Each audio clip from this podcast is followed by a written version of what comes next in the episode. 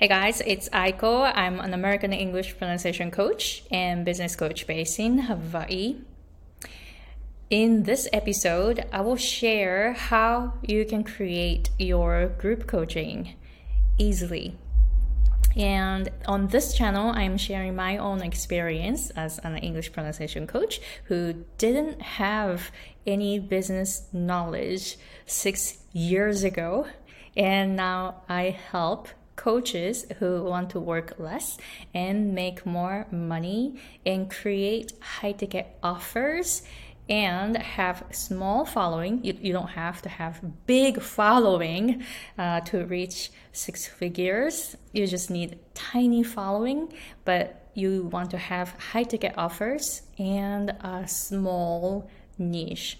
And that way you can reach six figures pretty easily. I, I shouldn't say it's pretty easy, but it's simple. Simple. It's pretty simple to reach six figures if you get the right type of following and a small niche and also high ticket offers. So, in this episode, I want to share how you can create group coaching because group coaching is the first was the first step for me to be able to start making more money while I uh, I was working less, and also I stopped trading my time to coach one person at a time, and I was just doing one-on-one coaching before, and I got really confused with everyone's progress and then one day I realized, oh, I keep teaching the same thing over and over. And someone at that time suggested that I bundle content. And I started thinking about how I teach pronunciation to the same, like, people who are at the same level. They need the same thing. So I realized that I'm like, okay, so I can teach the rhythm the American English rhythm, breathing, and intonation, and stress patterns, linking reduction, vowels and consonants. All right, so maybe I can bundle some content. And I started bundling it. And this is what you can do because group coaching, you can coach multiple people at the same time. And you can charge higher because it is a package. It's not just individual lessons right? You don't have to have each lesson plan for different people. You know i used to make a lesson plan for each person every time. So that was like really time consuming and i stopped doing that Right now, I don't make any lesson plans anymore because I use the same material over and over and the material is already organized. I have all the lesson files and lesson videos and they are all organized in Kajabi portal. So I don't have to do the teaching part. I just give them my feedback after they submit their homework. So this is so easy. But it took me about like four years to figure out how I can run my group coaching. It took me a while to figure out. So if you want to start your group coaching, I kind of understand like maybe you think it's more complicated than you think it is. It's actually simple, but I didn't know how to, so it took me four years to figure out. So let me sh- uh, let me share how you can start your group coaching easily, so that you know you don't have to take four years like I did. I took right. So first, think about how you can bundle your teaching material. You probably teach the same thing over and over, right? Just think about what you teach over and over. So for me, it was like vowels and consonants, rhythm, intonation, and linking, reduction, and all that, like, you know, all that stuff for pronunciation. So for me, it was pretty easy to bundle my content. So you, for you, probably it's easy. For your field, right? So you coach a very specific topic and you are a specialist in your field. So you know what I mean, right? So you know what you teach over and over. You probably have the same, you know, you probably teach the same thing over and over, right, to different people, but you're doing 101. so you just bundle it. So start thinking about the content.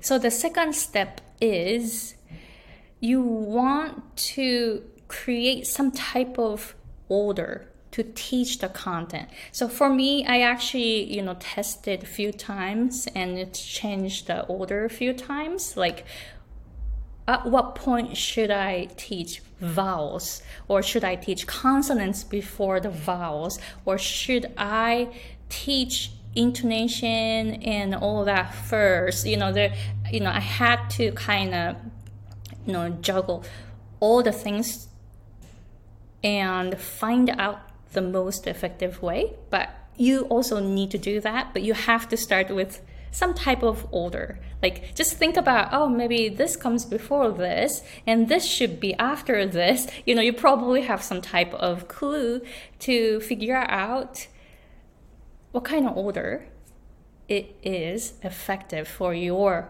client. Then, so you did, okay, so you did one, step one, and two, right? All right, so step three. This is already the experiment. Don't make your course yet. You don't want to make a course that you don't know if it sells. It, it's crazy if you create a course that you don't even know if it sells. So you have to test it to see if it sells first. This comes before you creating the content for the for your course. So you shouldn't have any type of system before. So step number 3 is to test the water. At this point, you only have the ideas in your head and you probably write down the outlines. Okay, so uh, this is the content that I teach over and over, the same content that you teach over and over. And then you kind of create some type of order, right? So that's it. That's all you need. And you test to see if it sells at this point. Don't create it. And sell it, promote it, market it, and if it sells, if someone buys this, then you start creating. Creating comes last. creating comes last. Selling comes before that, like way before that. And when you sell it, you don't know how to price it, right? you can raise it later. You can always raise your price later, but start with the price that you want to test it with. You gotta start somewhere. You can, like, you can charge super cheap because you don't even know if it sells and you don't even know if the course is effective, right? So you don't even know how to price it. I didn't know how to price it. So the first time I offered a, that was an email lesson course. I made nine day email lesson package for English pronunciation, and I charged twenty dollars. twenty dollars. So this is how I started, but I didn't know anything about business. And I don't recommend that you just charge $20. That's way too cheap. But if you want to do it, go ahead and do it because that's how I started. But anyway, so that $20 email, nine day email lesson package is now $6,000 12 week group coaching. So that's the I'm just I'm just, I'm just sharing my own experience. I started with $20 and now it's $6,000. So you can always start somewhere, right? You have to start somewhere to sell it to see if it sells and if it's if someone bought it, that's when you start creating your course.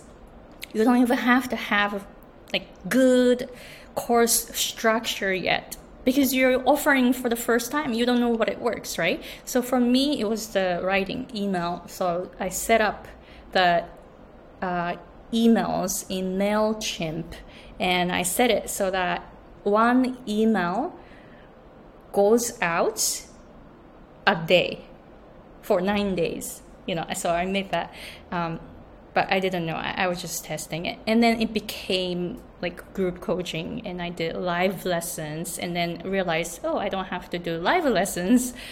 I can just record lessons. So i made i, I made videos lesson videos and then i made lesson files and now everything is the videos are all chopped into small section and everything is all organized in the kajabi portal now.